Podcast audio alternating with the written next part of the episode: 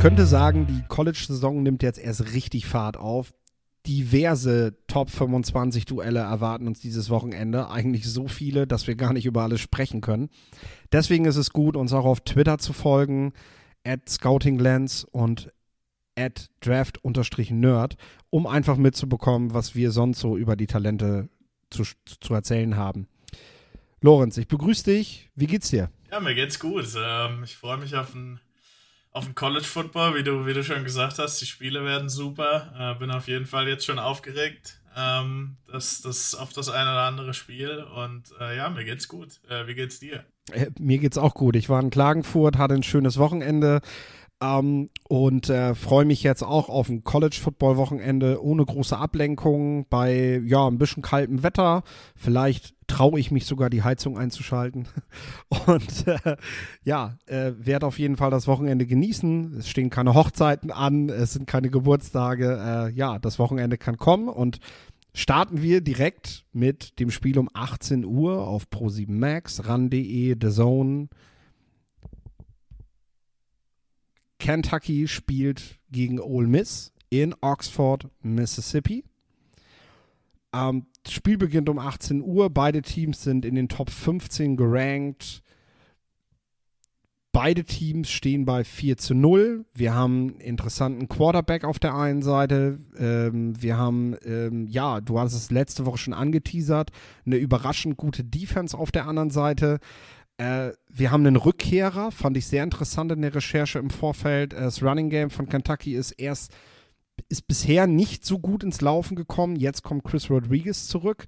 Redshirt, Senior, Running Back, von dem einfach erwartet wird, dass er jetzt so, so das Zünglein an, an der Waage sein kann in so einem wichtigen Spiel wir dürfen gespannt sein. Worauf freust du dich? Wo möchtest du drauf schauen? Ja, erstmal total interessant, dass Ole Miss ja, obwohl sie, ähm, glaube ich, tiefer gerankt sind, ja, als Kentucky, ähm, hier als äh, Fa Favorit reingehen. Ähm, ich sehe es ähnlich.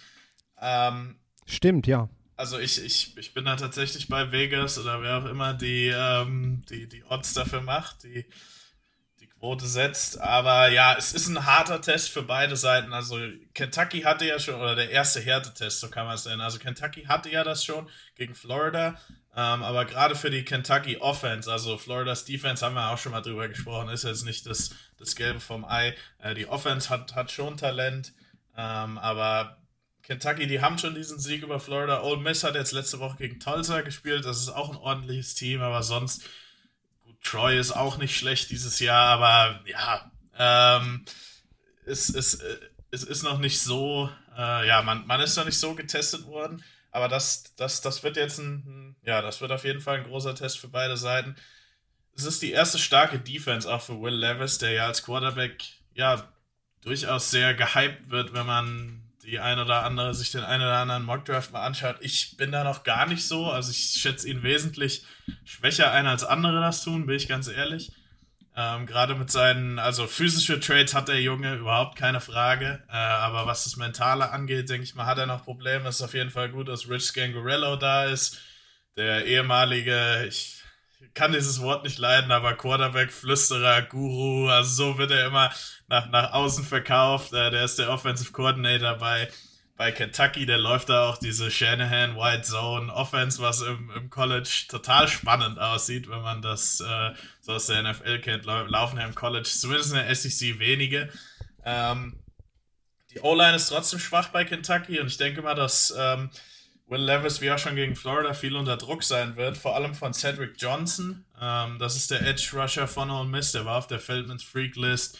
Ähm, sehr guter Athlet, hat richtig gute Hände, ist Junior dieses Jahr. Wahrscheinlich erst nächstes Jahr im Draft. Wenn er aber rauskommt, kann ich mir vorstellen, dass der am zweiten Tag geht und dann noch der Georgia Tech äh, Transfer Jared Ivy, der lang ist, erinnert mich so ein bisschen an Greg Rousseau von vor ein paar Jahren. Ähm, ziemlich, ja, ähm, was, was, was seine Technik angeht, muss er da noch viel lernen, aber auf jeden Fall jemand, der explosiv ist, der, der viel Länge hat ähm, und der ja, ähm, Will, Will Levis Tag so schwer wie möglich machen wird. Höchstwahrscheinlich, wenn, wenn, wenn ich das, was ich von der Kentucky O-Line äh, gesehen habe, richtig einschätze. Ja, du hast über Will Levis schon ein bisschen gesprochen. Es ist ja an sich klar, warum, warum er da so hoch steht. Er hat die Körpermaße, die CJ Stroud und vor allem Bryce Young vermissen lassen. Also ähm, da, da ist auf jeden Fall schon mal zu verstehen, warum sich Teams gerne mit ihm beschäftigen und natürlich auch ein bisschen hoffen, dass in ihm mehr steckt. Darf man natürlich nicht vergessen, äh, der hat in der Penn State noch so eine Taysom Hill-Rolle gespielt, bevor er überhaupt nach Kentucky gewechselt ist. Und, und der ist auf jeden Fall noch immer in diesem Transfer zum Passer. Also das, ich finde, dass er das mehr und mehr macht. Ich finde, dass du dieses Jahr gerade auch mit der neuen Offense, die er jetzt spielt, er noch mehr zum Quarterback wird und, und weniger zum, ich werf mal einen Ball, ich lauf mal, aber eigentlich äh, ist mir noch nicht so richtig klar, wie das alles zusammenkommt, was ich hier bastel. Äh, das, das wird mehr und mehr und gerade gegen die Rebels kannst du das natürlich auch sehr gut beobachten. Ähm, ich gehe davon aus, dass die Rebels mit ihrer Defense ihn, ihm so ein bisschen das Kurzpassspiel nehmen wollen, ihm so ein bisschen die Ausbrüche nehmen wollen, also dass sie das Feld sehr kurz halten werden und ja, einfach seinen Arm testen werden. Also sagen wir, gut, wenn du uns schlagen willst, dann probier's. Aber dann spielst du hier nicht ein Klein-Klein, was gegen Florida vielleicht auch funktioniert hat, sondern dann, dann musst du jetzt auch mal ein bisschen mehr zeigen. Äh, und ich denke, das ist ein sehr guter Test dafür das festzustellen, ob Will Levis das eben kann. Gleichzeitig finde ich aber auch das Interessante an diesem Spiel irgendwie, ähm, selbst wenn Ole Miss das nicht gelingt, ihn einzudämmen, haben die die Waffen, um eben auch ein Shootout mitzugehen. Also Ole Miss ist in der Lage, auch selber Punkte aufs Scoreboard zu legen mit Zach Evans, der immer noch, glaube ich, sieben Yards pro Lauf durchschnittlich hinlegt und ähm, seit seinem Wechsel von der TCU Klar äh, hat sich das jetzt auch mal kurz finden müssen, ne? aber du hast eigentlich nicht das Gefühl, dass das irgendwie abbricht und darüber kommen die Rebels ja auch ins Spiel, über den Lauf, um darüber auch das äh, weitere Spiel aufzuziehen. Also im Prinzip haben wir da richtig viele Facetten in dem Spiel und die Möglichkeit, ja, eine Defense-Schlacht genauso zu sehen, wie, wie eben auch viele Punkte. Ähm, das im deutschen Fernsehen, bin gespannt auf unsere Kommentatoren, muss ich ehrlich sagen. Kassime Debali wird mit, mit kommentieren, habe ich schon gesehen. Äh, kann er auch gleich zeigen, wie viel er von NFL Head Coaches damals so gelernt hat. Er ist ja bei mehreren Teams in der Schule gewesen, äh, denn äh, da wird defensiv sehr viel passieren und ich bin gespannt darauf, wie er das schematisch versucht, den Leuten zu erklären. Äh, ist ja auch so ein bisschen, ich glaube, er war schon mal im TV, aber ähm, so, wenn sie ihn da jetzt wirklich so etablieren wollen bei Pro7 Max, äh, gerade auch im College-Bereich, ist das auf jeden Fall ein sehr interessant, interessantes Spiel für ihn, ähm, zu zeigen, was da so passiert auf dem Feld, um das eben auch jedem Zuschauer näher zu bringen, was da passiert. Ja, um nochmal kurz auf die Ole Miss Offense einzugehen. Äh, du hast ja gesagt, es gibt einen interessanten Quarterback. Also ich finde, es gibt zwei. Jackson Dart natürlich auch, ähm, der nächstes Jahr wahrscheinlich ein hochgehandelter Quarterback sein wird. Ähm, ich rede hier nur über Draft Prospects. Na, na, natürlich, ich will, ich will nichts äh, vorwegnehmen. Aber auch ähm, um es jetzt doch nochmal zu tun mit Underclassmen Running Backs. Die haben drei richtig gute Jungs am Ole Miss, nämlich auch noch Quentin Judkins, der ein Drei-Star-Recruit war, als True Freshman dieses Jahr schon richtig, richtig gut spielt, da der zweite Running Back ist. Erinnert mich so ein bisschen an Elvin Kamara, ohne das jetzt direkt zu, zu vergleichen. Uh, und dann noch Ulysses Bentley, der auch, also der auch als Transfer reingekommen ist. Ähm, also die Offense hat sehr viel Talent, um nochmal zu Draft Prospect zu kommen. Jonathan Mingo, äh, der Wide Receiver, der wird gegen die Corner Kedron Smith ähm, bei Kentucky, der auch von der Ole Miss kam. Äh, also auch das nochmal eine interessante Story. Und, ähm, und ähm, Carrington Valentine spielen. Der ist ein eher kleinerer Corner, aber meiner Meinung nach der talentierteste Cover Corner, den, den ähm, Kentucky hat. Mal sehen, ob, ob Mingo, das ist ein sehr physischer Receiver, äh, das gegen, gegen Valentine ausnutzen kann. Also auf jeden Fall äh, viele interessante Matchups in dem Spiel. Ich finde, um das mal gerade mit den Pro-Comparisons, was du gesagt hast, ähm, zu nehmen, ich, ich, ich nutze sie auch, um einfach um einfach so ein bisschen einen Spielstil näher zu bringen, um so ein bisschen so, so ein Bild von einem Spieler zu malen damit meinen wir natürlich nicht, dass jetzt ein Spieler auf diesem Level bereits ist oh. oder, oder dass ein Spieler genau das ist, ne? Nur, dass das jetzt nochmal für jeden so klar ist. Und äh, dürft aber auch gerne sagen, wenn ihr uns jetzt zuhört und sagt, wollt ihr gerne mal öfter so eine Pro-Comparison haben, weil ihr sagt, hey, da, da kann ich mir dann einfach besser vorstellen, was, was ihr meint hast jetzt einmal zum Beispiel Greg Rousseau auch, auch genannt, ne? Ähm, da hat man eigentlich eine, eine, relativ schnelle Vorstellung davon, äh, wie, wie dieser Spieler dasteht und wie sein Spielstil ist, ähm, dann sagt es einfach, dann äh, probieren wir das natürlich auch weiter aus, dass wir, dass wir gerne mit solchen Bildern, äh, mit solchen Bildern um die Ecke kommen. Ja, genau. Nehmt die äh, Comparisons einfach nicht, nicht, nicht so ernst. Genau, wenn es einfach darum geht, was, was, was das Spiellevel bereits angeht. Äh, ja, zum nächsten Spiel, es sei denn, du hast jetzt noch etwas, du nickst, was gerade niemand hört, aber ich sehe es. das ist schon mal gut. Ähm, ja, kommen wir zum nächsten Spiel. 21.30 Uhr. Alabama, Arkansas haben wir uns auf jeden Fall noch rausgesucht. Alabama, Arkansas ist deshalb in interessant. Einmal haben wir, ja, haben wir ein Team. Die Crimson Tide haben gegen Texas so, so, so gerade den Kopf aus der Schlinge gezogen und ähm, haben danach keinen richtigen Test gehabt. Also Louisiana Monroe sowieso nicht und Vanderbilt Marmon 6-4 ist in der SEC aber kein Gradmesser. Und ähm, deswegen, so richtig wissen wir noch nicht, wo Alabama steht. War das ein, ein Ausrutscher, wie auch diese Anfangszeit gegen Auburn zum Beispiel letztes Jahr? War das vielleicht aber auch, äh, äh, war das aber vielleicht auch ein, ein, Skript, was Texas uns, uns gezeigt hat? Oder auch Auburn letztes Jahr im Iron Bowl, wie man gegen Bryce Young spielen muss? Also ist er schlagbar einfach? Oder, und das ist das andere Ding, ist Bryce Young einfach so cool, dass er, egal mit welchen Spielumständen er gerade zu spielen hat, in der Lage ist, so ein Spiel immer noch zu drehen, weil das hat er letztendlich gegen Texas ja auch geschafft. Er hat ja die Ruhe bewahrt, er ist geduldig geblieben und hat was gemacht.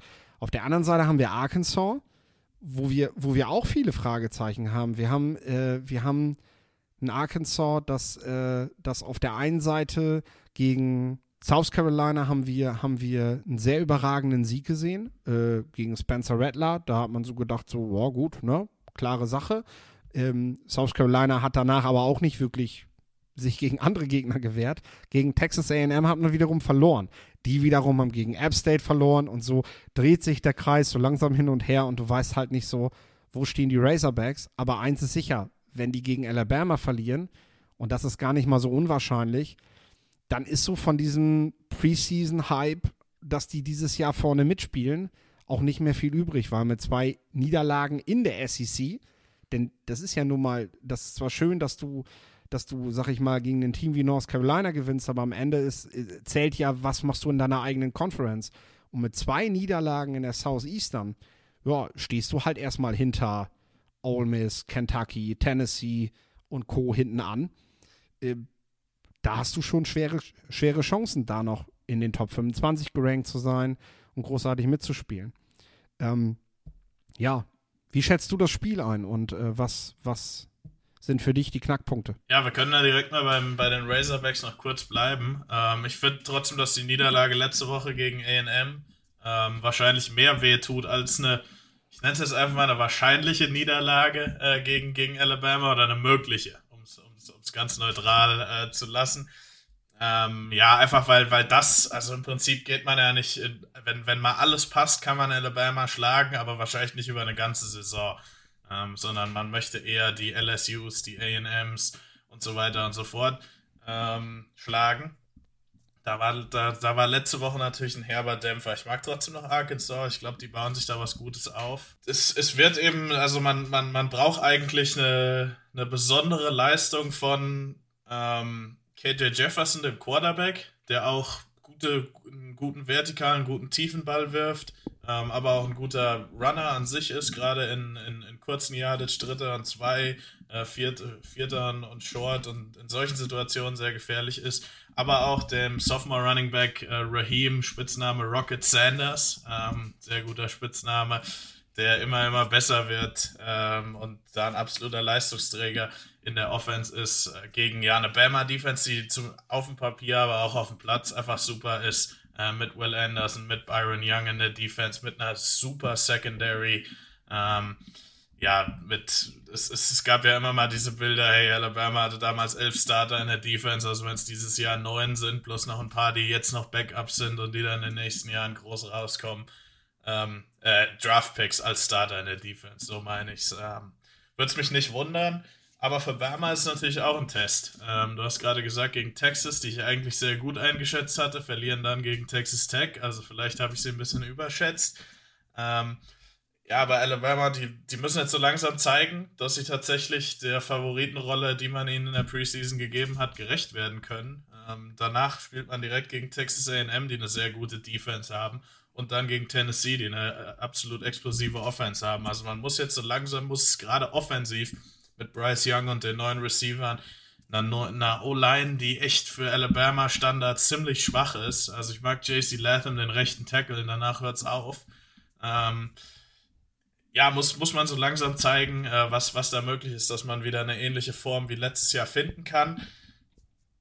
Ja, ähm, wie, wie gesagt, ein Riesentest, ein guter Test auswärts gegen Arkansas. Äh, eine Anekdote noch, und jetzt hoffentlich habe ich dir nicht alles zu dem Spiel genommen, aber der Linebacker Drew Sanders ähm, bei Arkansas, der eine richtig gute Saison bis jetzt spielt, ist ein längerer Linebacker, der mehr oder weniger Outside Linebacker, also Pass Rusher bei Bama war, ist jetzt Inside Linebacker bei Arkansas, ähm, ist von ist, ist in der Offseason äh, von Alabama zu Arkansas gegangen, spielt auch gegen sein ehemaliges Team. Ähm, und auch er ist ein NFL Draft Prospect, ehemaliger Five-Star und ein ja, sehr talentierter Spieler. Du, ich höre dir sehr gerne zu. Alles super.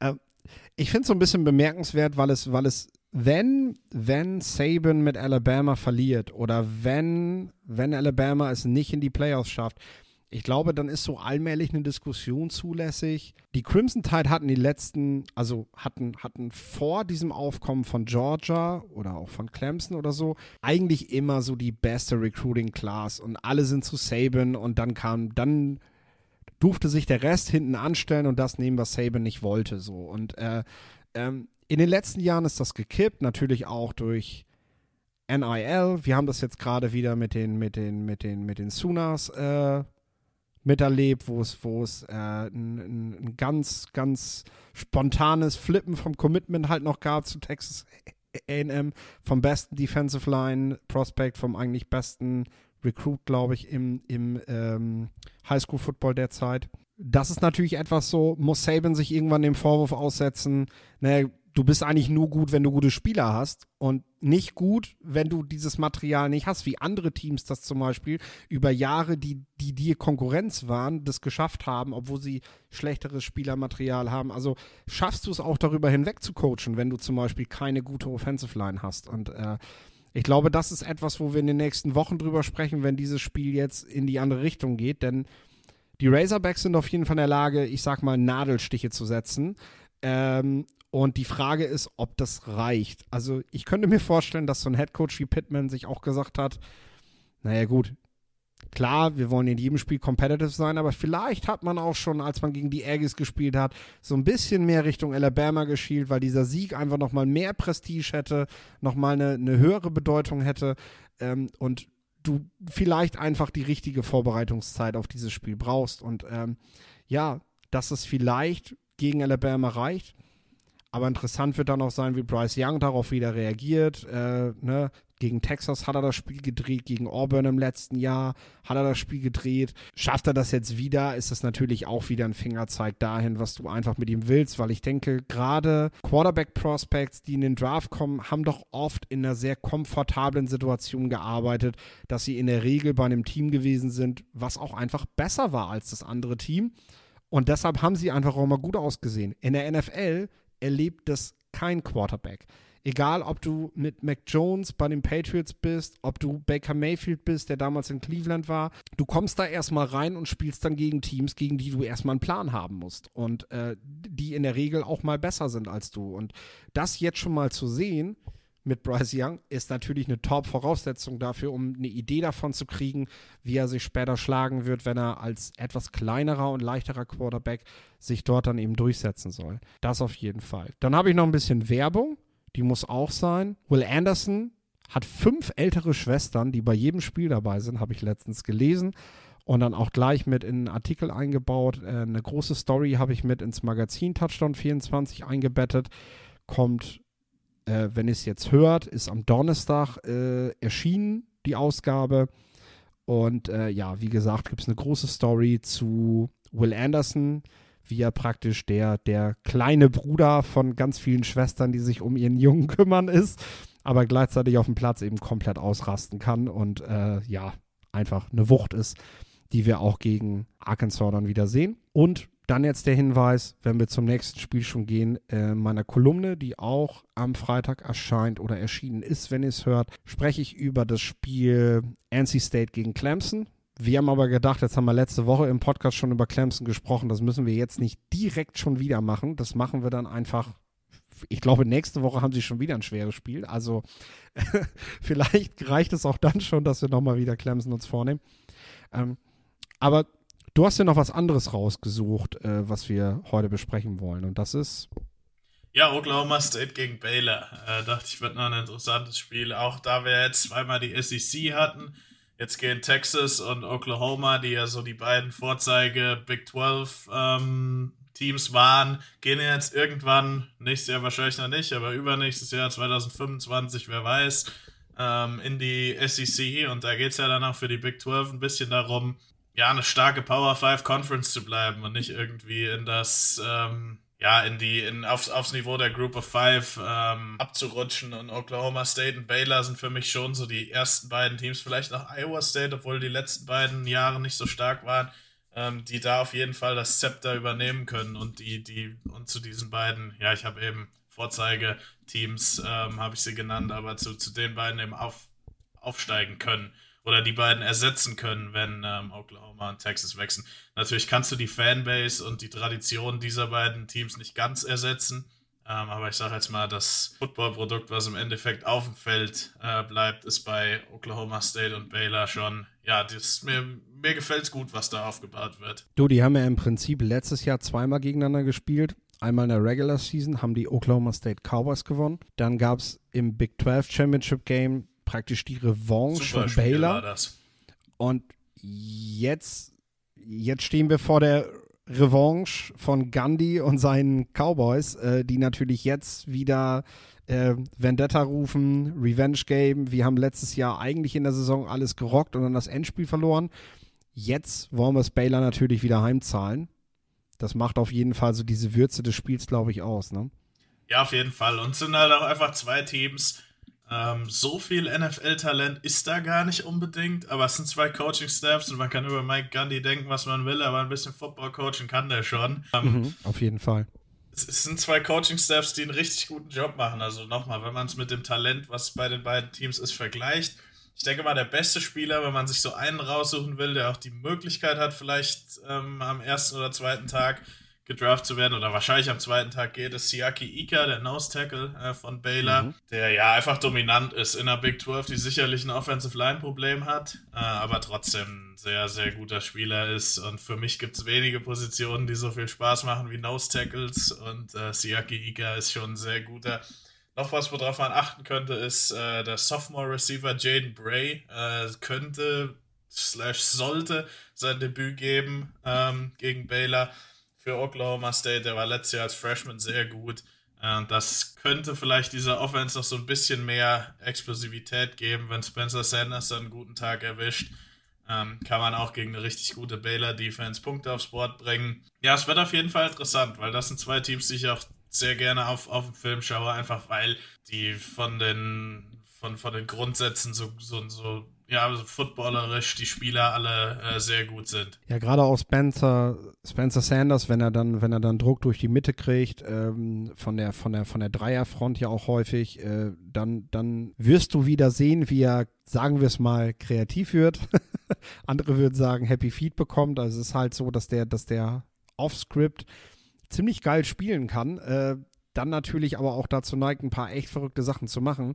Dieses Jahr hat er erst eine Interception geworfen. Äh, oh. Und, und äh, das, ich habe tatsächlich noch nichts von ihm gesehen, aber diese Zahl hat mich doch aufhorchen lassen, weil das war immer Thema bei ihm, dass er einfach dazu neigt, wilde Plays zu machen. Äh, ich habe es äh, beim ELF-Finale habe ich so so äh, äh, YOLO-Plays genannt, so die dann immer mal im Spiel kommen, wo, wo die Füße nicht gesetzt sind, wo du einfach einen rausballerst und das ist ich bin gespannt darauf tatsächlich, ob Sanders das weiterhin tut und einfach aufgrund der schwächeren Competition das Glück hatte, äh, manchmal werden die Dinge auch einfach nicht gefangen, die eigentlich eine Interception sein sollen, oder ob er wirklich daran gearbeitet hat, weil dann ist es natürlich ein interessanter Quarterback, der, der das Feld angreifen kann, der die Beine hat, auch, auch in, in der heutigen Zeit ähm, ähm, ja, Spielzüge zu verlängern und so, ne, und, und eben auch mal selber zu laufen. So, so, so das, was ja heute ziemlich populär ist bei den Profis. Das heißt jetzt nicht, dass wir von Spencer Sanders jetzt von einem, von einem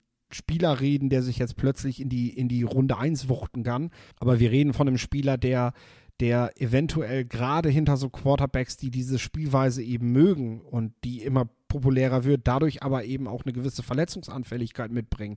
Äh, da, da kann er sich natürlich als Backup dahinter gut etablieren, wenn er, wenn er, wenn er das zeigt, weil du mit ihm dann einfach hinter Josh Allen oder so zum Beispiel gut was anfangen kannst, weil du das System nicht großartig verändern musst. Äh, dafür ist es auf jeden Fall interessant zu sehen, ähm, wie, er, wie er sich in diesem Jahr verändert hat, sage ich mal.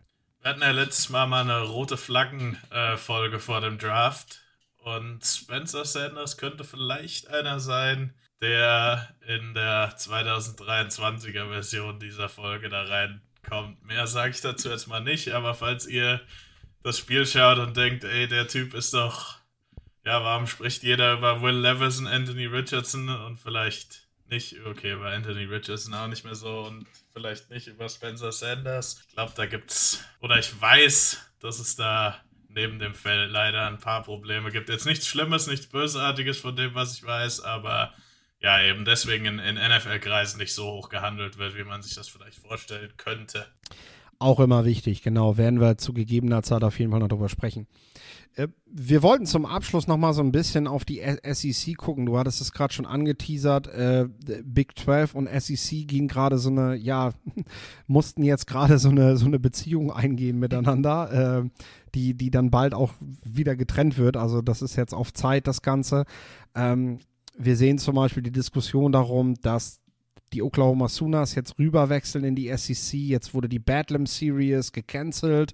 Ähm, man wirft sich gegenseitig vor, dass es terminliche Gründe hat oder man da einfach nicht mehr zusammenkommt.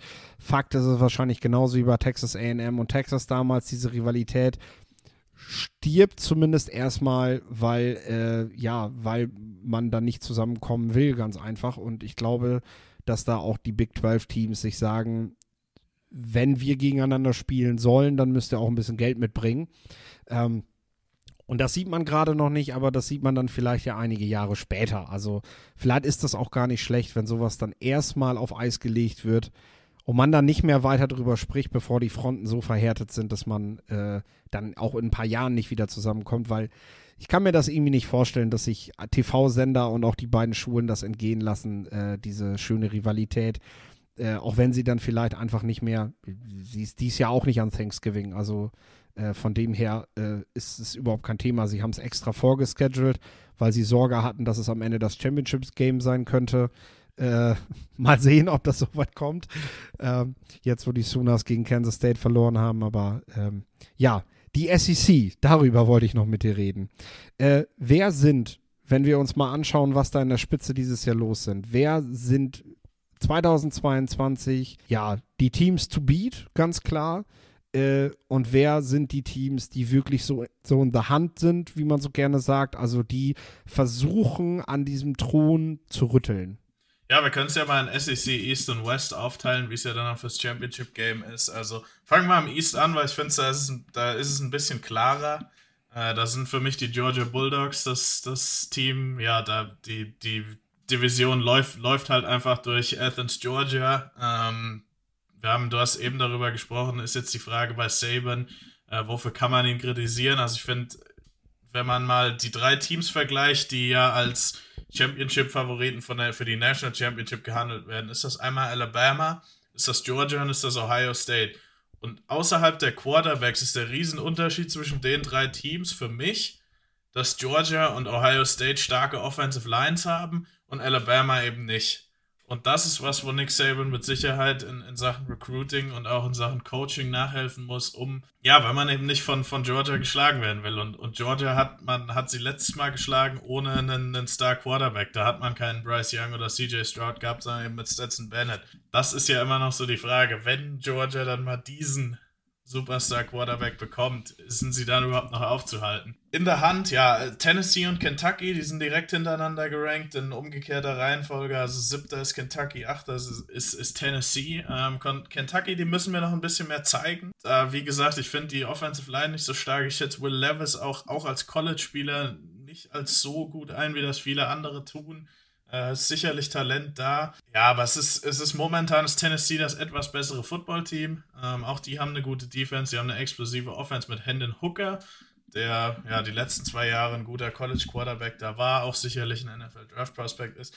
Dahinter wird es ein bisschen dünn. Also Florida, ich glaube, dass da schon in Sachen Potenzial was da ist in dem Roster. Die Defense ist immer noch schwach, aber die Offense, ich weiß nicht, ist Anthony Richardson verletzt, ist er einfach nicht so gut wird sich noch zeigen. Offensiv hat man schon Talent. Ähm, South Carolina will ich fast abschreiben. Also die sind, die haben eine echt schwere Saison äh, bis jetzt. Beamer hat da einen Schritt zurück gemacht bis jetzt. Äh, ich ja, hoffe für die, dass das ändert sich noch. Vanderbilt und Missouri sind eher, ja, brauchen wir jetzt nicht weiter drüber zu reden. Aber auf jeden Fall, ich denke mal, ja. den zweiten Platz werden Kentucky und Tennessee untereinander ausmachen. Da sehe ich Tennessee ein bisschen vorne. Das Ding ist, ist äh, also gehe ich mit, gehe ich mit, äh, gerade bei Kentucky, Tennessee und dass die beiden eben die Nummer zwei unter sich ausmachen und dass dann erstmal erstmal eigentlich nichts mehr kommt. Ähm, ich finde in, in, interessant, wenn man sich den Schedule von Georgia anguckt, dann haben die im November echt ein Stretch. Also die müssen gegen Tennessee, dann gegen Mississippi State und danach auswärts gegen Kentucky ran. Ich glaube, gegen Mississippi State ist auch auswärts. Das ist halt trotz alledem, gerade weil dein Quarterback eben jetzt nicht unbedingt der prächtigste ist, das, das ist halt trotzdem schon ein Brett. Da musst du erstmal durch, oder? Ja, definitiv. Ähm, in der SEC wird man immer getestet, ja, auch wenn es immer wieder Leute gibt, die sagen, ey, was schedulen die denn da für Nicht-Conference-Games? Ähm, es, es, wird... Es, die schedulen sie vielleicht, weil sie in der eigentlichen Conference so hart gefordert sind. Ne? Sicherlich, ne? ja. Ähm, ja. Obwohl ja auch Georgia gezeigt hat, letztes Jahr hatte man Clemson, dieses Jahr Oregon drin, Alabama hat dieses Jahr gegen Texas gespielt, also man schedult dann schon die Leute, um sich denn die eine Niederlage äh, leisten zu können und trotzdem in die Playoffs zu kommen. Ja, es, es, es, es wird schwer, also ich denke da aber trotzdem, dass Georgia weniger angreifbar ist im Osten ähm, als Alabama in der SEC West. Ja, schauen wir nochmal auf den Westen. Wer, wer sind es da für dich? Also ja. die Alabama Crimson Tide vorneweg. Ähm, das ist das Team to beat. Und äh, wer sind dann die, die dahinter sind? Sprechen wir einfach über die und äh, ja, den Rest, äh, ja, können wir kurz nennen, aber dann. Ja, genau, da gibt es eigentlich drei. Ähm, drei Teams, die da interessant kommen, die da für mich in Frage kommen. Das ist einmal Ole Miss, über die wir schon gesprochen haben, ähm, die vielleicht, ja, das die meiste Tiefe haben ähm, in, in, in ihrem Team. Dann ist es Arkansas, über die wir auch schon gesprochen haben. Und äh, dann noch die Texas AM Aggies, die, über die haben wir vor zwei Wochen, glaube ich, in der, in der, im, im Podcast mal gesprochen. Ist ein Team, was defensiv äh, sehr talentiert ist, seit ein paar Jahren da irgendwie mal einen, einen, ordentlichen Quarterback sucht. Also selbst als Kellen Mond da war, war ich davon nie so richtig überzeugt. Aber ja, die Defense ist da, das Recruiting passt. Also man hat da NHL-Geld ohne Ende. Äh, Nick Saban hat ja schon gesagt, die haben sich ihre Superklasse zusammengekauft halt. Äh, kann man dazu sagen, was man will. Ich denke mal, da gibt's ist, ist, ist schon noch viel wahr dran, auch wenn Alabama natürlich auch NHL-Geld hat. Vielleicht nicht so viel, das macht ja jeder. Ähm, aber Texas AM hat da ich schon ein, sagen, ja. ein, ordentliches Budget, das kann man schon so sagen. Aber Jimbo Fischer, also er ist ja auch viel kritisiert worden für seine Offense, sehe ich jetzt nicht so kritisch. Ich finde seine Offense gar nicht so schlimm, aber mit ja unterdurchschnittlichem Quarterback-Play wird es halt für jeden schwer. Ähm, das muss man in Zukunft umdrehen, wenn die einen guten Quarterback hätten. Sagen wir mal, packen wir mal einen Hendon Hooker ähm, zu Texas A&M, denke ich mal, könnten die dieses Jahr Alabama angreifen. Ähm, können sie auch so, aber es wird natürlich schwieriger. Man hat jetzt schon ein Spiel verloren, das Ding gegen App State. Ähm, aber ich glaube schon, dass im, im, im Westen Alabama durchaus angreifbar ist. Also gerade ein Team wie Ole Miss, die ja auch schon in der Vergangenheit gezeigt haben, dass sie gegen Alabama Punkte aufs Board bringen können, gut, letztes Jahr war es ein Blowout, aber auch das Jahr davor, kann dem Team schon gefährlich werden. Und wenn man dann ein, ein Spiel in der SEC verliert, ähm, dann kann man sich natürlich wieder keinen Fehler leisten. Auch letztes Jahr hat man gegen Texas AM ver verloren, die da auch keinen guten Quarterback haben. Auch Arkansas kann ihnen gefährlich werden. Also für Alabama Weil du halt schwer. auch am letzten Spieltag immer gegen Auburn ran musst. Die sind dies Jahr, dies Jahr äh, kein, kein Team, was dort mithalten kann.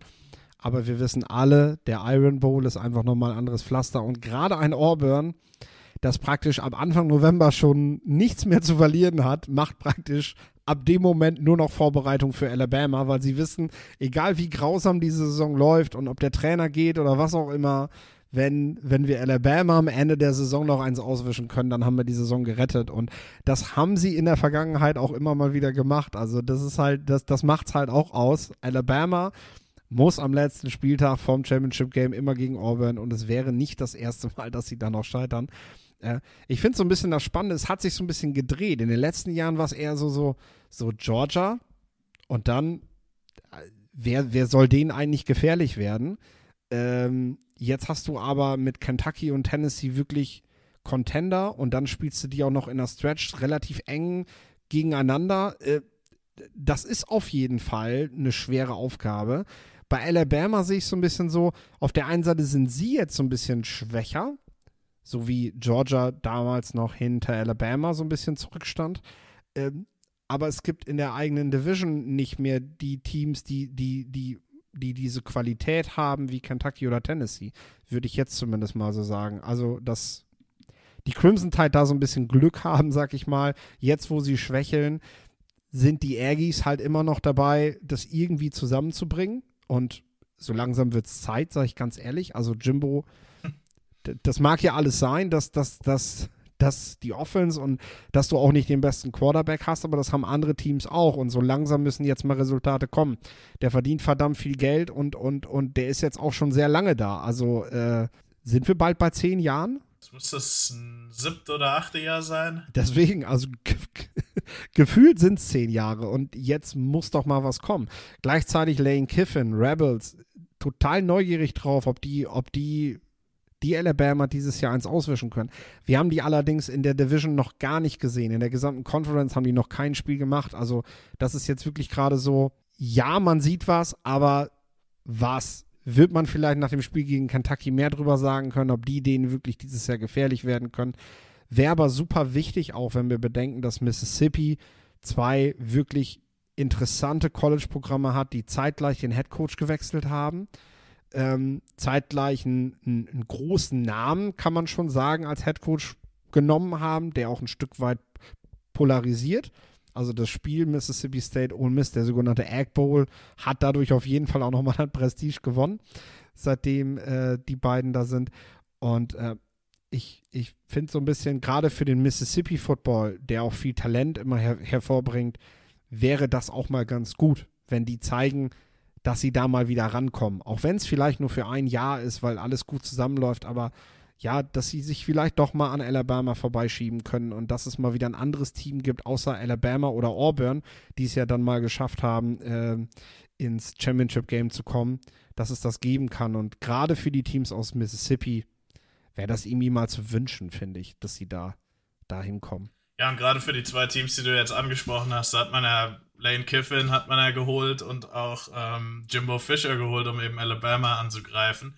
Ähm, wir hatten jetzt eben noch Arkansas erwähnt, aber da geht man ja nicht davon aus, irgendwen anzugreifen. Da hat man nur gehofft, mal wieder ähm, ordentlich in der SEC mit, mitspielen zu können und da eben nicht jedes Spiel haushoch zu verlieren. Das hat ja schon mal geklappt. Genau. Also ähm, Pittman hat da schon alle ja, Erwartungen übertroffen. Aber für die anderen beiden ja, geht es natürlich darum. Und ich bin wirklich gespannt. Also man wird nach dem Kentucky-Spiel jetzt Ole Miss besser einschätzen können. Ich bin vorsichtig über äh, optimistisch. Aber trotzdem, man hat ja auch Tulsa eher nur knapp geschlagen. Ähm, das hätte ich mir auch ein bisschen anders vorgestellt. Also wir werden sehen. Wir werden sehen. Gutes Schlusswort. Ähm, damit beenden wir die Sendung heute, haben noch einen kleinen Ausblick in die SEC gegeben. Können wir in der nächsten Woche auch gerne mal zu anderen Conferences machen, wenn wir vorwiegend über diese sprechen. Ähm, ja, bis dahin bedanke ich mich bei dir für die Zeit, für die schöne Diskussion, die wir wieder über Draft Prospects und interessante Spiele, die, wie gesagt, jetzt so langsam nimmt das Ganze auch wirklich Fahrt auf. Ich freue mich aufs Wochenende einfach und äh, ihr sicherlich auch alle. Deswegen hören wir jetzt auf zu quatschen und entlassen euch in ein äh, hoffentlich richtig, richtig gutes College-Wochenende und hören uns nächste Woche. Bis dann.